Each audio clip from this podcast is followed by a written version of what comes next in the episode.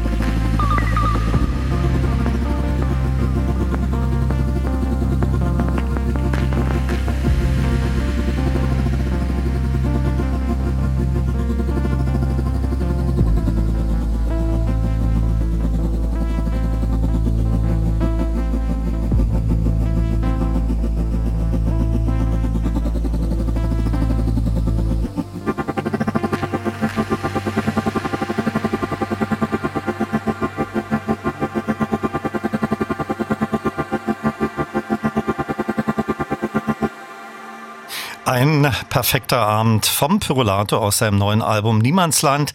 Ein nahezu programmatischer Opener zur heutigen Elektrobeats-Ausgabe, zu der sie Olaf Zimmermann recht herzlich begrüßt. Heute wieder mit einem tollen Studiogast, über den ich mich sehr freue. Herzlich willkommen, Kurt Dahlke, bekannt auch als Pyrolator. Schönen guten Abend. Schönen guten Abend, Olaf. Wir haben viel vor. Wir wollen über dein aktuelles, mittlerweile sechstes Pyrolator-Album Niemandsland sprechen. Wir tauchen etwas in die Pyrolator-Historie ab und in der zweiten Stunde gibst du hier im Studio ein exklusives Pyrolator-Konzert. Dafür haben wir auch schon alles aufgebaut. Äh, unter Pyrolator firmierst du seit 1979 für dein Soloprojekt. Du bist Gründungsmitglied von DAF, Musiker von der Plan, Fehlfarben. Es gab Bombay One und nicht zuletzt bist du Mitbegründer des Attatak-Labels. Und ich habe im Netz gefunden, äh, wenn die Zahl richtig ist, du hast mehr als 250 Schallplatten äh, produziert produziert. Soweit alles richtig oder habe ich wichtige Stationen vergessen? Also das, das ist schon mal der, die Basis, ja, ist richtig. Okay. Das eingangs gehörte Stück äh, hast du mit ein perfekter Abend überschrieben. Äh, wie sieht bei Kurt Dahlke, dem Pyrolator, ein perfekter Abend aus? Ja, das gibt das Stück so ein bisschen vor. Was für mich der perfekte Abend ist, ist mit guten Freunden zusammenzustehen und zu reden und Musik zu hören und äh, weiterzureden und äh, vielleicht ein Konzert zu hören. Und äh, irgendwann äh, wird aber die Stimmung so euphorisch und es kippt und man mal dreht die Musik auf und dann kann man, dann tanzt man wie wild und äh, kommt dann irgendwann wieder runter und äh welche welche Musik, weil du es gerade erwähnt hast, äh, würdest du da präferiert auflegen? Elektronik, Jazz oder was auch immer? Du, das kommt ganz drauf an. Also manchmal äh, ist es Elektronik, manchmal ist es Rock'n'Roll. Also es kommt ganz auf die Stimmung an. Ich weiß nicht, du, äh, ob du das weißt, wir haben einen kleinen ähm, Club in Berlin, der heißt Pop e.V., wo wir einmal in der Woche freitags immer Konzerte veranstalten. Und das ist für mich so ein perfekter Abend, dieser Freitagabend, dahin zu gehen und man sieht ein Konzert und danach unterhält man sich noch und dann irgendwann kommt der Punkt, wo, wo hoffentlich oder manchmal dann auch wirklich alle tanzen und alle sind gut drauf. Unlängst ist dein sechstes Album Aspirolator in der Landreihe erschienen, das heißt Niemandsland. Daraus wirst du auch ganz viel in der zweiten Stunde in deinem Elektrobeats-Konzert hier live spielen. Der Vorgänger Neuland erschien 2011. Doch eine recht äh, lange Pause. Hattest du so viel mit den Fehlfarben oder anderen Projekten zu tun? Oder musste das neue Material erst einmal reifen wie guter Wein? Sowohl als auch. Also ich habe natürlich viele andere Projekte, mit denen ich beschäftigt war. Ich habe in der Zeit äh, Platten mit Fehlfarben gemacht, mit der Plan hatten wir ein neues Album gemacht, sind auch jeweils auf Tournee gegangen. Ähm, habe einiges produziert in der Zeit oder ich mache mittlerweile auch Mastering, also ich habe auch viele Jobs in der Richtung.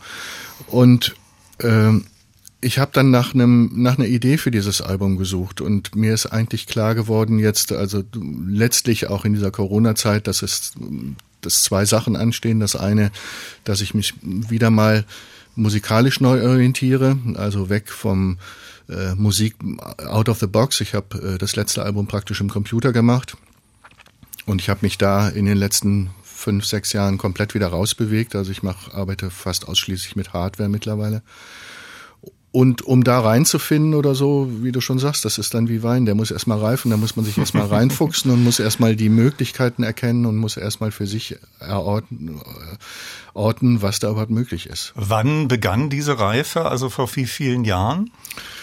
Wann ich, entstanden so die ersten Skizzen für das neue Album? Ähm, müsste ich jetzt überlegen, vor vier Jahren hatte ich, hm, äh, bin ich eingeladen worden von ähm, Schneider TM für eine Produktion mit ähm, mit äh, Station 17 mhm. und ähm, ich habe auf ein kleines Modulsystem von äh, Dirk damals geguckt und habe gedacht, wow, das ist ja wirklich super.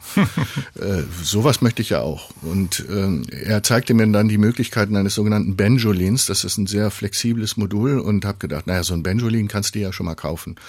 Und hatte ein paar Wochen danach einen Auftritt im AK Oda in Neukölln habe ich mit Gunter Schicker zusammengespielt. Mhm, und, äh, der war auch schon hier bei mir in der Sendung. Ja, ja. und ähm, ist auch alles super gelaufen. Und nach dem Konzert gehe ich äh, sozusagen ins Publikum rein. Da sprechen mich so junge Leute an, äh, so um die 20 und sagen, Mensch, ja ganz toll, was du da machst, das ist ja super. aber du spielst ja mit dem Computer da. und ich ja, wieso ist das verboten? Nein, aber heute machen doch alle modular. Ja. Und das war für mich dann der endgültige Auslöser, äh, wirklich auch mal zu gucken, äh, was ist in dem Bereich möglich. Genau. Äh, während du hier aufgebaut hast, sprachen wir über Martin Gore, der natürlich eine ganze Schrankwand mit Modularsystemen hat. Du hast zu jedem der neuen Stücke detailliert aufgeführt, welches Equipment du verwendet hast. Ich habe auch gelesen, darüber sprachen wir ja gerade, also das neue Album ist vorrangig auf dem Modularsystem entstanden. Äh, das ist sozusagen auch der prinzipielle Unterschied zu dem Vorgänger, ja? Das kann man so sehen, ja. Es äh, hat natürlich, äh, hängt das auch damit zusammen, ähm, dass diese Modular dass diese Modularleute sowas wie eine Familie sind, sowas wie eine Community sind, was man einmal im Jahr auf der, auf der Superbooth immer wieder erleben kann hier in Berlin. Und ich wollte damit auch einfach einen kleinen Tribut zollen den Erfindern und den Leuten, die sowas bauen. Das sind meistens recht kleine Firmen, die in Handarbeit dann diese Module bauen und äh, den wollte ich einfach, ich habe denen äh, sozusagen alle Module, die ich verwendet habe, habe ihnen dann auch eine CD geschenkt, um einfach zu zeigen, guckt mal, äh, das kann man mit euren Modulen so machen. Ich habe schon eingangs erwähnt, äh, dass du in verschiedenen Gruppen und Projekte involviert bist. Der Plan, Fehlfarben, mit denen du gerade wieder auf Tournee bist und dann natürlich dein äh, Soloprojekt Pyrolator. Da ist sicherlich deine Arbeitsweise ganz, ganz verschieden. Also wenn du, wenn du mit der Plan, äh, Fehlfarben oder Solo arbeitest, vielleicht so konkret auch am neuen Album. Wie gehst du im Studio vor, neue Stücke zu kreieren? Gehst du von einem Sound aus, von irgendwelchen welchen Rhythmus, Pattern? Ähm, bei, also bei dem Projekt Pyrolator ist es vornehmlich so, dass ich ganz klassisch komponiere. Ich setze mich an Klavier oder an Keyboard und äh, schreibe Harmonieschemen. Mhm. Und versuche das wiederum äh, umzusetzen im Modularsystem. Was nicht ganz so einfach ist, weil äh, die meisten Stimmen sind monophon und daraus eben eine Polyphonie zu erzielen, da muss man dann, braucht man bestimmte Module dann dafür. Es gibt zwei Ausnahmen auf der Platte, wo ich dann wirklich wieder im Sinne eines Tracks gearbeitet habe, wo ich sozusagen von einer Sequenz ausgegangen bin und habe das Stück darauf aufgebaut. Aber im Prinzip ist es so, dass das Album komponiert ist. 1979 erschien dein Pyrolator-Debütalbum Inland. Da warst du gerade mal 21 Jahre alt. Die weiteren Alben hießen dann Ausland, Wunderland, Traumland, Neuland und das neue Niemandsland. Äh, welche Assoziation verbindest du mit der Namensgebung des neuen Albums? Niemandsland ist sowas wie, wir sind jetzt angekommen im Niemandsland. Wir haben nicht mehr fünf vor zwölf, wie immer so jahrelang gesagt wurde, sondern wir haben bereits zehn nach zwölf und wir können eigentlich nur noch mit den Konsequenzen leben, die wir da in der Vergangenheit geschaffen haben, sei es äh, Klimawandel, überhaupt was die ganze Umwelt angeht, äh, werden wir wahrscheinlich ähm, in ganz schönes, äh, in eine ganz schöne Katastrophe reinrasseln, so wie es aussieht, wenn nicht wirklich ein Umschwung stattfindet. Und ähm, die, der Titel Niemandsland bezeichnet so ein bisschen die Zeit des, möchte man sagen, fast Abwartens, dieses äh, völligen Gefangenseins in dieser Zeit, wo eben die Katastrophe noch nicht gekommen ist, aber eine Entspannung ist auch noch nicht in, in Sicht. Bei Instrumentalmusik, das thematisiere ich auch häufig hier bei mir in der Sendung, ist es immer extrem schwierig mit der Namensgebung. Äh, wie ist es so bei dir? Gibt es da zu einigen äh, Titelnamen der neuen Platte eine konkrete Geschichte? Als nächstes habe ich Akai und Yucatan aufliegen. Da könnte ich mir vorstellen, da gibt es schon einen persönlichen Link. Zu Yucatan gibt es den persönlichen Link, dass ich in den 80er Jahren Mexiko bereist bin mit einem damals zum Teil mit ne, auf der Panamericana mit Bussen und äh, habe dann über die Musik, die mm, in Hotelbars tatsächlich gespielt wurde, äh, eine Erinnerung bekommen und habe das versucht in diesem Stück umzusetzen. Und Akai? Akai ist ein Titel, der ist einfach ähm, dadurch entstanden, dass ich immer mal wieder äh, Recherchen mache über äh, Sachen, die ich finde im Internet, die so gut wie keine Suchergebnisse zeigen. Weil wenn man dann das Stück sucht und man gibt Akai ein, dann findet man vielleicht eine Frucht aus Südamerika, aber dann kommt schon als nächstes Virulator. So ist es dann äh, mit vielen Titeln, okay. äh, dass wenn jemand was sucht, dann soll er es auch schnell finden.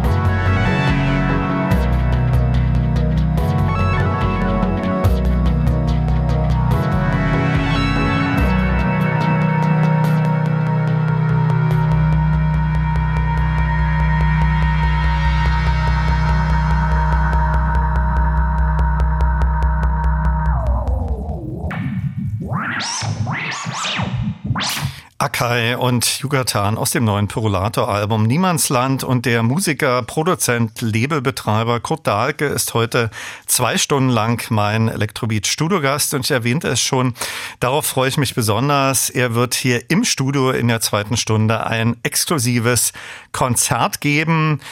Dem äh, können Sie in verschiedenen Formaten natürlich in dieser Sendung lauschen und äh, wir werden dieses Konzert auch filmen und das wird man später dann auch im Netz äh, sehen können. Viel im Konzert kommt aus dem neuen Album Niemandsland. Daraus waren auch zuletzt äh, die beiden Stücke zu hören, Akai und Yucatan. Gott, äh, ich frage alle meine Studiogäste der letzten Monate auch danach, welches eine Elektronikalbum Sie auf eine einsame Insel mitnehmen würden. Einer meiner Gäste, ich weiß nicht mehr genau, wer es war, hat sich für dein Debütalbum Inland entschieden. Welches Elektronikalbum hättest du in deinem Inselgepäck? Wow, das ist eine schwere Frage, aber ganz spontan äh, würde ich jetzt antworten äh, Brian Eno After the Heat. Sehr gut. Der Name Inland, der deines Debütalbums ist schon gefallen. Das erschien 1979. Da warst du gerade 21 Jahre alt. Das war für dich damals, obwohl rein instrumental, ja eine Art Protestalbum. Äh, welche Vision hattest du damals für die Stücke? Die klingen ja auch heute, 43 Jahre später, immer noch teilweise sehr modern und avantgardistisch. Ähm, ich glaube, in der Zeit, in der ich damals äh, war, nennt man heute auch gerne Deutschland im Herbst. Mhm. Es war die Zeit der, des NATO-Doppelbeschlusses, damit die äh, Aufrüstung atomare Waffen auf deutschem Boden, die bis heute auf deutschem Boden stehen, ähm, Berufsverbote mh, mm, und mh, mm, mir ist diese ganze Weinerlichkeit der Protestbewegung im Sinne von Liedermacher, Protestsong ist mir ein bisschen auf die Nerven gegangen. Ich habe gedacht, man müsste äh, einfach dem äh, musikalisch müsste man das in eine völlig andere Richtung bringen und bin mm, sozusagen auf die Idee gekommen, ein instrumentales Protestalbum zu machen. Du warst auch 1979 äh, nach Warning Mitbegründer des Musiklabels Attack, so eine Art von Verballhornung im Namen von Art Attack. Äh, ganz allgemein formuliert äh, könnte man sagen, es war ist ein Independent-Label. Äh, welche Musikerinnen, Musikergruppen wolltet ihr dort veröffentlichen? Vorrangig eigene Sachen als der Plan oder Perolator oder gab es da damals schon so ein Netzwerk? Ja, tatsächlich haben wir angefangen mit DAF. Dadurch habe ich Moritz und Frank, meine äh, Teilhaber bei Attatak, kennengelernt und äh, wir haben dann der Plan zusammen gemacht und Perolator. Und wir haben gedacht, oh, wir haben jetzt so viele Kontakte zu Plattenläden und auch zu kleinen Vertrieben und auch nach England. Jetzt könnten wir das doch auch für andere Künstler machen und äh, haben dann ein paar Seven Inches gesigned, also sozusagen Künstler gefragt, ob sie nicht Lust hätten, eine Single bei uns zu machen. Das waren dann Holger Hiller und eine Gruppe namens Wirtschaftswunder und zum Schluss eben der äh, damals 15-jährige Andreas Dorau, der mhm. zu uns gekommen ist. Und ähm, da konnte natürlich zu dem Zeitpunkt niemand so richtig ahnen, dass das so ein dass groß, das so großer, abgeht. dass das so ein großer Hit und sozusagen der erste große Hit der neuen deutschen Welle würde. Auf deinem äh, Debütalbum äh, gibt es viele experimentelle Tracks überschrieben mit Minimal Tape oder Inland 1 bis äh, 4. Ich habe jetzt aus diesem Album Danger Cruising aufliegen. Kannst du dich erinnern, äh, warum du 1979, ist lange her, diesen Tracknamen damals gewählt hast? Ja, tatsächlich ist es so, dass dieses Stück ursprünglich überhaupt nicht aufs Album drauf sollte. Ich wollte ein sehr strenges Album machen. Mhm. Und äh, Moritz hat mich davon überzeugt, und der kam gerade aus Kalifornien und hat gesagt, weißt du, was total cool ist in Kalifornien? Da sitzt man im Auto und fährt über die und cruist und äh, Danger Cruising ist einfach irgendwo anhalten und in die Häuser reingehen. Ah, okay. Und das haben wir dann tatsächlich ein paar Jahre später in Kalifornien auch mal gemacht, haben großartige Erinnerungen an, an Luxushotels oder irgendwo einfach reinmarschieren und einfach äh, äh sich da umschauen oder äh, verlassene Industriegelände oder sowas. Und äh, das haben wir dann als Danger Cruising. Und er sagte, dieser Titel, der muss unbedingt auf die Platte.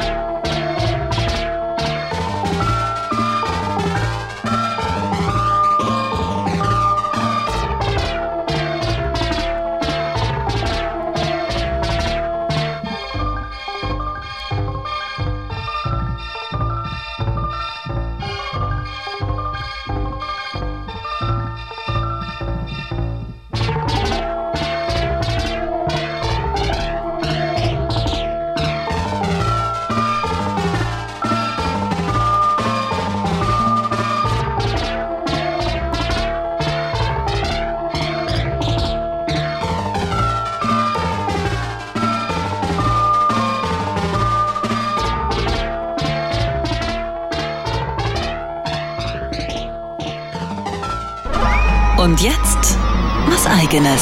Guten Tag, hier spricht Paul Kalkbrenner und Sie hören Radio 1 Elektrobeats. Hallo, hier ist Ellen Ellen. Hello, I'm Martin Gore. Hallo, hier spricht Ralf Hütter von Kraftwerk. Hi, this is Moby. Wir sind Mozelektor. Hi, this is Jean-Michel Jarre. Hallo, hier ist Nils Fram. Hallo, mein Name ist Delia de Friends. Hallo, hier ist Boris Blank und Dieter Meier. Elektrobeats, die Sendung für elektronische Musik. Als Podcast auch auf radio1.de und in der ARD Audiothek. Und natürlich nur für Erwachsene.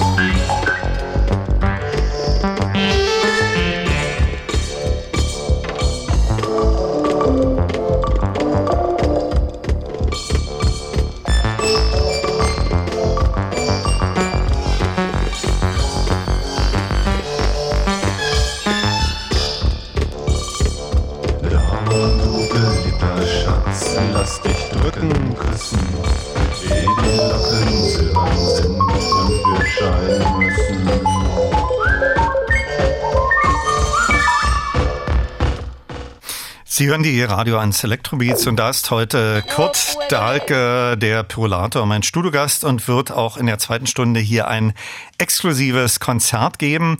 Zuletzt gehört aus dem 79 veröffentlichten Pyrolator Debütalbum Inland Musik, gefolgt von Gold und Silber aus dem Nachfolger Ausland. Kurz noch einmal äh, zurück zum äh, Debütalbum Inland. Du warst 21, als das erschien. Unlängst war auch Alex Hacke hier bei mir in der Sendung zu Gast. Er hat ja vor den Neubauten als Alexander von Borsig firmiert und sich da war er, glaube ich, gerade erst 14 von seinen Eltern einen Korg äh, Sinti gewünscht. Äh, welches Equipment hattest du damals für dein Debütalbum am Start? Da warst du ja auch blutjung, 21. Tatsächlich war das mein zweiter Synthesizer. Den ersten hatte ich mir gekauft durch äh, Ferienarbeit. Da war ich 16, da habe ich im äh, Lager gearbeitet und Ware ausgezeichnet und konnte mir meinen ersten Synthi kaufen. Aber ähm, das Album ist entstanden mit einem Korg MS-20, einem SQ10 Sequencer, einer ähm, einer Orgel von Yamaha, wo ich den Rhythmus, wo ich das Rhythmusgerät, was man da auch gerade gehört hat, äh, verwendet habe und ein Logan String. Das Kannst war's. du dich erinnern, als du so Anfang 20 warst, äh, deine Faszination äh, für elektronische Musik? Äh, Gab es da so Trigger, Elektronikalben, Musikerinnen, Gruppen, äh, die du, die dich so fasziniert haben, dass du dir gesagt hast, in der Art möchte ich selbst auch äh, Musik kreieren?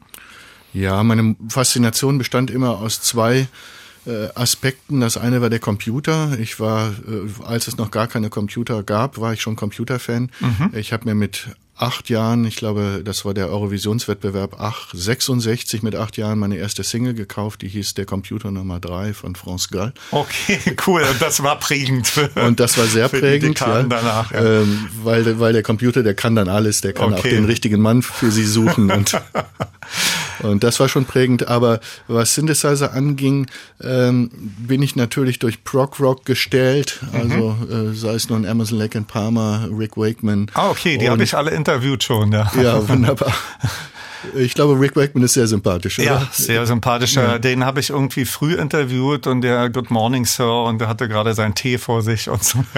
und die verwendeten natürlich Synthesizer, die waren für mich unerreichbar. Also wie Pink Floyd zum Beispiel, äh, den VCS 3 oder so, das waren für mich alles Synthesizer, die konnte, äh, die waren für mich erstmal unerreichbar. Und dann habe ich aber, für mich war so ein bisschen Mind-Opening ein Konzert, was ich gesehen habe von Pere Ubu. Mhm. Ähm, und der spielte dann tatsächlich ein äh, äh, Sinti AKS äh, live auf der Bühne. Was eigentlich nicht geht, weil das Ding ist weder wohltemperiert noch irgendwas äh, Vernünftiges damit zu machen. Der macht eigentlich nur Krach auf der Bühne. Und äh, das das, du faszinierend. Das fand ich sehr, sehr faszinierend. Und dann habe ich, äh, damals spielte ich ja noch bei DAF und dann äh, habe ich gedacht, äh, sowas möchte ich auch. Also einfach mal Krach machen. Okay. In über vier Dekaden sind sechs Alben in deiner Landserie erschienen. Als du mit Inland gestartet bist, ist, war da schon klar, ähm, die Folgealben tragen auch äh, Land im Plattentitel. Äh, falls es irgendwann mal ein Nachfolgealbum geben sollte, hast du da schon Namen in petto? Äh, ich habe schon viele Vorschläge von Freunden bekommen, ah, okay. aber noch kein, Auch da ist wieder Moritz dabei. Moritz sagt, ich sollte mal Lummerland machen. Okay. Aber äh, zurück zu meiner Ausgangsfrage. Äh, war da so, also die Astis Inland, äh, dass die Folgealben oder hat sich das dann erst so herauskristallisiert? Das hat sich später? tatsächlich nach dem zweiten Album so ergeben. Also Inland, ich wollte dem Inland was entgegensetzen, habe natürlich Ausland okay. gewählt. Und äh, dann äh, lag Wunderland auch irgendwo auf der, äh, lag dann auch schon fertig da sozusagen als Idee. Das war äh, schon, äh, wir haben schon erwähnt, das äh, zweite Pyrolator-Album äh, heißt Ausland, klang dann doch etwas anders. Da war Gesang zu hören. Das war eher so ein Pop-Album, vielleicht auch etwas geprägt durch den Attatak-Sound von der Plan und Andreas Dorau. Das Album wurde damals auch sehr von der Musikpresse abgefeiert. Ja, kann man so sehen, ja. Wurde von, damals von Dietrich Dietrichsen als das wichtigste Album des Jahres bezeichnet. Das ist die Adelssprechung. Ja, ein bisschen, ja. Ich habe äh, tatsächlich noch heute in Berlin Fans äh, äh, und äh, die, die sagen, das wäre für sie dieses einsame Album, äh, das äh, für die einsame Insel. Okay, also da, da freue da freu ich mich eigentlich sehr drauf. Drei Jahre später, 1984, erschien das äh, dritte Prolator-Album Wunderland. Ähm, dazu gibt's eine spannende Vorgeschichte. 1983 hast du Andreas Dorau als Tontechniker nach New York begleitet. Er war schon Thema jetzt gerade. Und ihr hattet eine Zeit lang äh, sogar mit dem Attatak-Label eine Dependance in äh, New York. Dieser Aufenthalt in New York und das äh, dort Erlebte hat, glaube ich, auch auf äh, Wunderland abgefärbt. Auf dem Album kommt auch der Emulator 1 zum Einsatz. Außer dir hatte den damals, glaube ich, in Deutschland nur noch Peter Thomas. Äh, Wunderland beginnt mit dem Titel Im Zoo. Ähm, das sind sicherlich so Field Recordings, die du gemacht hast. Genau, ja. da bin ich in den Duisburger Zoo gegangen. Da gab es diese berühmten ähm, die berühmten Aufnahmen von äh, den äh, See Seehunden und äh, ich habe dann alle möglichen Tierstimmen im Zoo aufgenommen, bin auch teilweise in den Wald gegangen äh, und habe da Aufnahmen gemacht von Vögeln und habe das in diesem Album, weil ich eben einen Sampler hatte, der erste Sampler, den es damals gab, außer dem Fairlight, ähm, habe dann damit diese Platte gemacht. Und den wolltest du natürlich ausreizen. Das wollte ich natürlich benutzen, ja.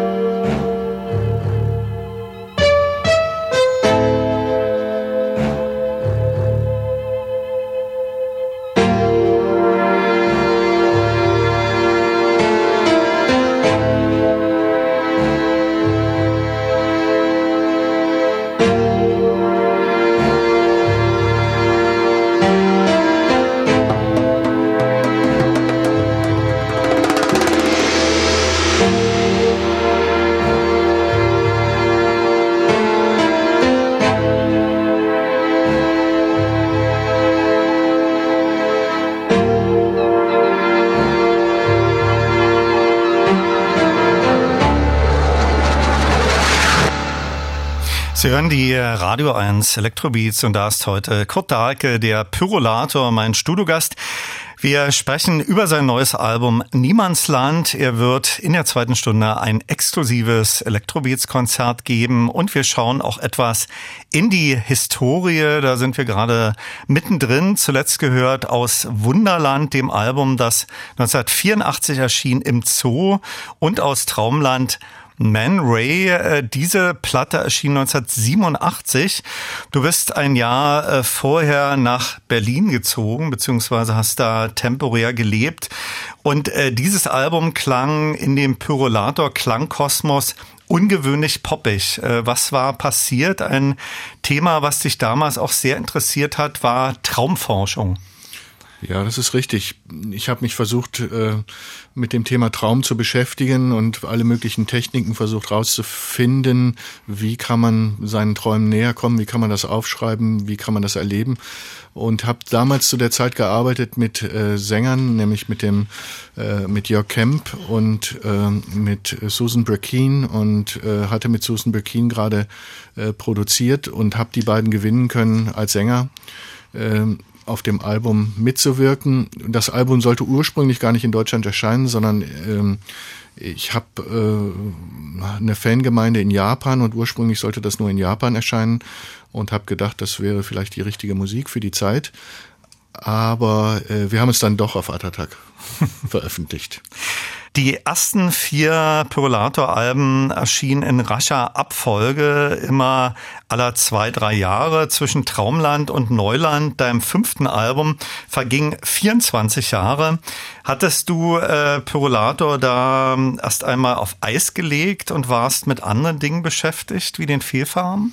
Ja, das ist richtig. Ich habe in den 90er Jahren äh, bin ich sehr viel international unterwegs gewesen. Äh, ich habe äh, im Bereich Installationen und auch äh, ähm, größere Konzertprojekte im Ausland gearbeitet und da blieb einfach keine Zeit, neue Musik für mich selber zu machen. Und das ist eigentlich ich habe das immer so als Makel empfunden, äh, nicht selber an eigenen Sachen weiterzumachen und habe damals auch für die damalig, äh, damalig äh, sehr aktive Kölner Elektronikszene einiges bei mir im Studio produziert, was so eher in Richtung Minimal House oder Minimal also Techno für, für ging. Kompakt, ja, oder so. Äh, zum ja. Beispiel, ja.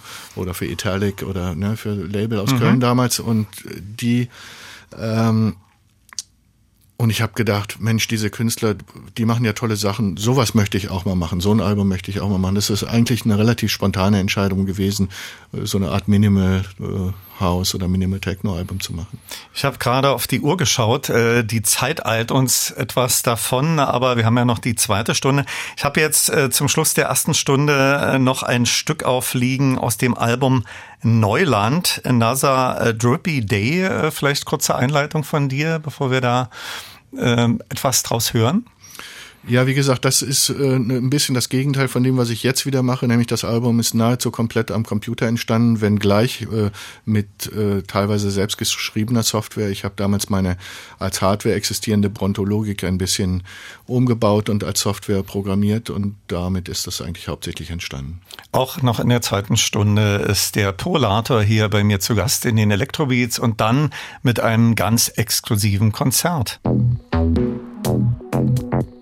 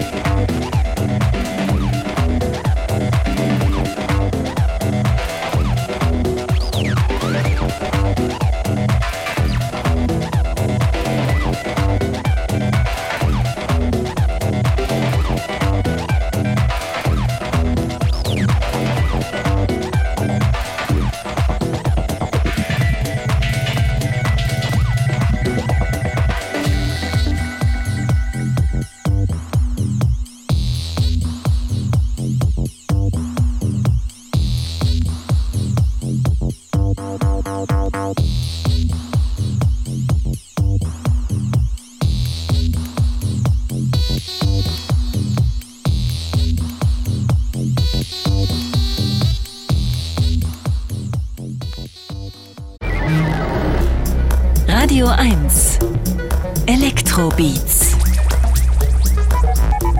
mit Olaf Zimmermann. Hallo und herzlich willkommen zur zweiten Electrobeat-Stunde. Und da ist noch der Pyrolator mein Studiogast, gleich auch mit einem ganz exklusiven Konzert hier im Studio. Zuvor Musik von Vinyl aus dem vorletzten Pyrolator-Album Neuland und das Stück heißt Char.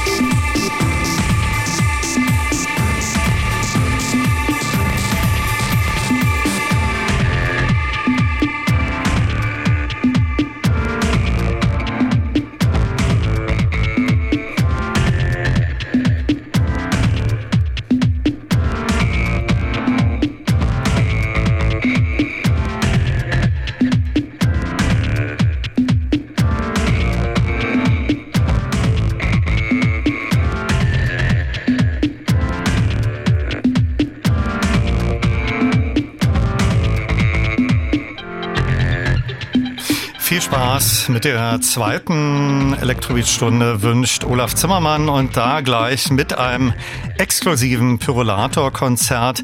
Kurt, noch einmal schön guten Abend. Hallo.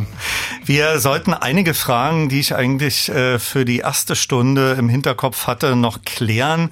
Stichwort Fehlfarben. Da ist jetzt am Freitag ein neues Album mit einem äh, kryptischen Titel erschienen. Äh, das wird sicherlich an anderen Stellen hier im Radio 1 Programm ein Thema sein. Äh, wie sprichst du oder ihr das intern aus? Sind drei Fragezeichen und eine Null, ja? Ich würde es mit 2022 jetzt nennen als äh, Datum des Okay. Der Veröffentlichung. Okay. Eine Frage, die dir sicherlich zum Halse raushängt und dir unzählige Male gestellt wurde.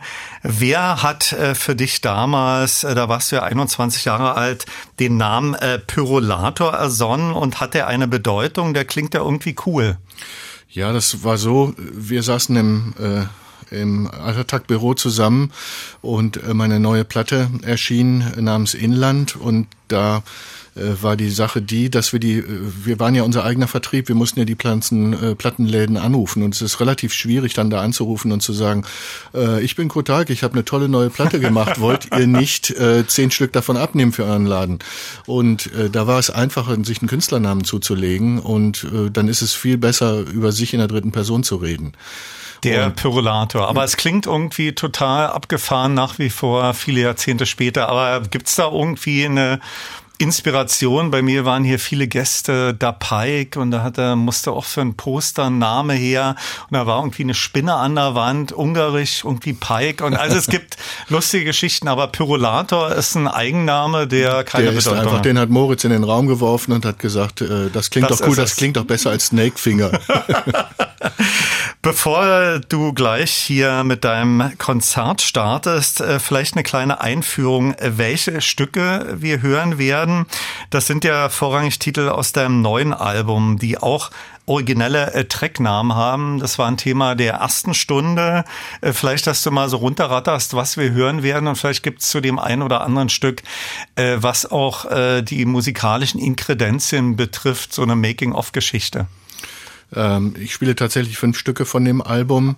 Äh, das sind die, die sich noch am einfachsten jetzt äh, modular äh, reproduzieren ließen und fange auch an mit dem Titeltrack Jehuti. Und ähm, weil das sozusagen auf einer einzigen Sequenz beruht, da brauche ich harmonisch jetzt nicht so viel zu machen. Da kann ich äh, schön an Filtern rumschrauben und äh, Spaß haben. Und äh, ich habe dann äh, tatsächlich als äh, drittes Stück mir ein Stück ausgesucht von der Neuland, weil ich das immer wieder gerne live spiele, weil ich merke, dass das äh, auch beim Publikum oder bei der bei den äh, Freunden des Tanzes gut ankommt. und ich spiele tatsächlich ein Stück, was es nicht auf die Platte geschafft hat, was ich aber live gerne spiele. Ein Unreleased-Track, ja? Ja, Unreleased-Track, das heißt Distanz. Die Hörerinnen und Hörer äh, sehen dich natürlich nicht hier im Studio, was du aufgebaut hast, aber wir werden dein Konzert filmen und das wird man später dann im Netz auch auf der Electrobeats-Seite hören. Jetzt also exklusiv in den Radio 1 Elektrobeats der Pyrolator live.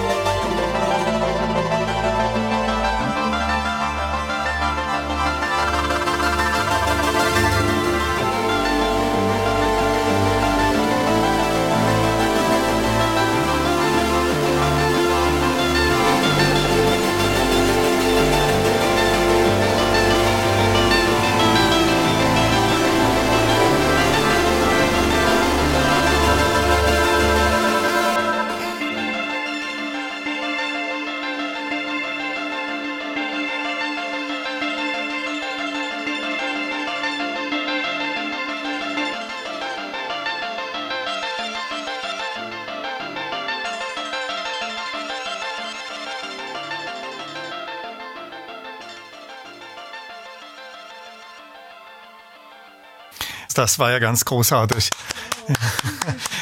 Sicherlich äh, für dich eher ungewöhnlich, hier ja vor einem ganz kleinen Publikum zu spielen. Äh, die Kollegin hat das Konzert gerade mitgefilmt. Ist auch ganz selten der Fall, dass ich hier im Studio während meiner Sendung tanze, aber das war ganz großartig und wir haben das wie gesagt gefilmt und das wird demnächst auf der Radio 1 Elektrobeat-Zeit und sicherlich auch noch auf anderen Portalen zu sehen geben. Äh, Kurt, vielleicht äh, so eine Absage. Was haben wir für Stücke gehört? Ich habe angefangen mit einem Stück Jehuti. Dann, äh, lass mich mal kurz auf meine Playlist hier gucken, was ich habe ich als nächstes gespielt. Danach gab es ein Stück, das hieß Danach. Äh, dann gab es ein Stück von der Leunand, das hieß L-Train. Dann gab es wieder zwei Stücke, äh, ein Stück von der neuen, das war Yellow Springs.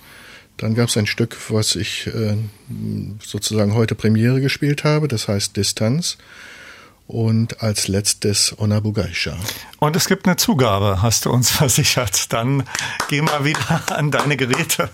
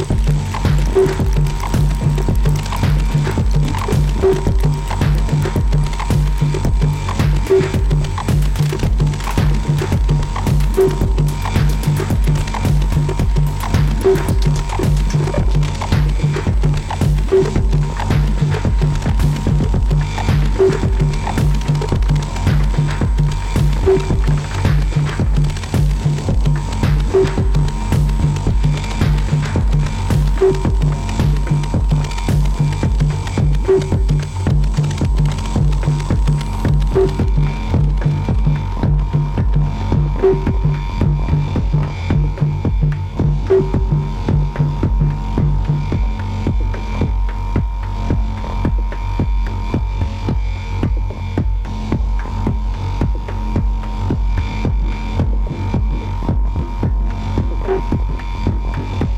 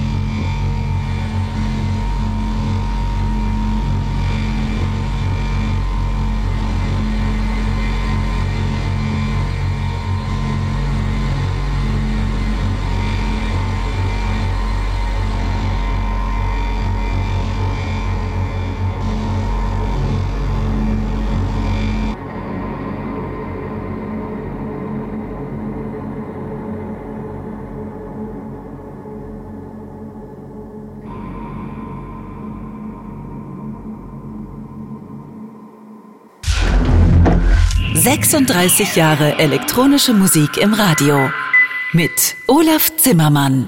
Das war ein exklusives Radio 1 Elektroids Konzert vom Pyrolator. Der wechselt jetzt von seinem Modularsystem wieder ans Mikro. Zuletzt gehört der Raum. Ganz, ganz großartig, Kurt. Äh, tausend Dank. Also, wie gesagt, wir haben äh, hier nur die Kollegin, die mitgefilmt hat und mich im Studio. Ansonsten wäre natürlich hier ein frenetischer Applaus. Äh, du bist äh, mit deinem neuen Album äh, auch schon aufgetreten, unlängst mit Schlammpeiziger. Ansonsten hast du dich, glaube ich, in der letzten Zeit auch auf die Fehlfarben fokussiert. Wird's äh, in Bälde weitere Konzerte von dir geben zum Album, beziehungsweise wo kann man sich informieren? Ähm, gerne auf der Büro B-Seite weiter informieren und äh, es gibt ein paar Sachen, die sind noch in Planung, die sind noch nicht ganz spruchreif, aber jetzt bin ich erstmal mit den Fehlfarben auf Tournee. Also es kann sich noch äh, dann in den November oder Dezember okay. reinziehen. Wir haben schon kurz erwähnt in der ersten Stunde, es gibt auch eine Veranstaltungsreihe in Berlin, die du kuratierst. Die findet wöchentlich statt. Äh, wo kann man sich da informieren? Das ist der Pop e.V., da guckt man einfach Pop, der Laden äh, auf der Yorkstraße 52 und da machen wir jeden Freitag entweder ein Konzert oder eine Lesung oder eine Diskussion äh, oder ein DJ. Also jeden Freitag ist Programm. Wer das gerne sich da auf die Newsletter äh, schreiben möchte, der kann mir gerne schreiben. Das neue Fehlfarben und deine neue Pyrolator-Platte sind jetzt aktuell veröffentlicht. Wie sehen äh, so deine Pläne für die letzten Monate 2022 und fürs kommende Jahr aus? Schon wieder neue Sachen in der Mache? Äh, jetzt erstmal das Jahr zu Ende bringen, tatsächlich mit dem äh, mit der ganzen Fehlfarben-Tournee, die sich bis in den November reinzieht. Und ähm, dann habe ich noch ein paar äh, sehr interessante Mastering-Aufgaben, die ich bis Ende des Jahres schaffen möchte. Und dann sehen wir weiter. Wir verabschieden uns aus dieser Sendung mit äh, zwei spannenden Konzerthinweisen. Am 30. Oktober spielen Bicep im Velodrom und äh, wie schon erwähnt, manchmal hat man die Qual der Wahl in Berlin. Am gleichen Abend gibt es auch in der Betonhalle einen tollen Konzertabend. Das in London beheimatete Erase Tapes Label feiert 15-jähriges Jubiläum mit tollen Musikerinnen und Musikern. Mit dabei sind unter anderem Anne Müller, Ben Lukas Beusen, den ich auch schon hier zu Gast in der Sendung hatte, und als Headliner Rival Consoles. Am Freitag ist sein neues Album Now Is erschienen. Daraus hören wir auch gleich World Tunes und im November erscheint auch ein neues Plaid-Album, soweit die Vorausschau. Zuvor möchte ich mich von meinem heutigen Studiogast Kurt Dahlke herzlich verabschieden, der heute in der Mission Pyrolator hier bei mir in der Sendung zu Gast war, mit der Vorstellung seines neuen Albums und einem großartigen Konzert. Nochmal vielen herzlichen Dank. Vielen Dank an dich. Olaf. Und äh, ja, viel Erfolg mit deinem neuen Pyrolator-Album. Wir haben gerade schon erwähnt, du bist mit den Vielfarben jetzt äh, viele Wochen unterwegs und allen Musikprojekten, die in der nächsten Zeit äh, uns noch erfreuen werden. Danke dir und wir hören jetzt noch Rival Consoles und davor Bicep. Danke dir. Danke.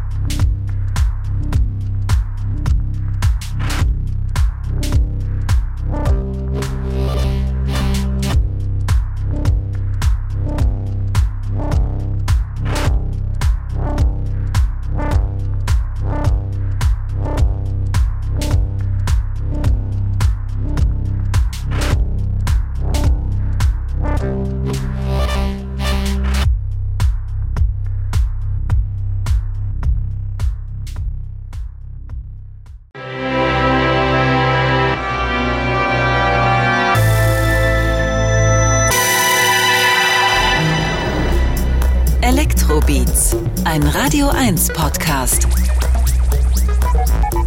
Mit Olaf Zimmermann.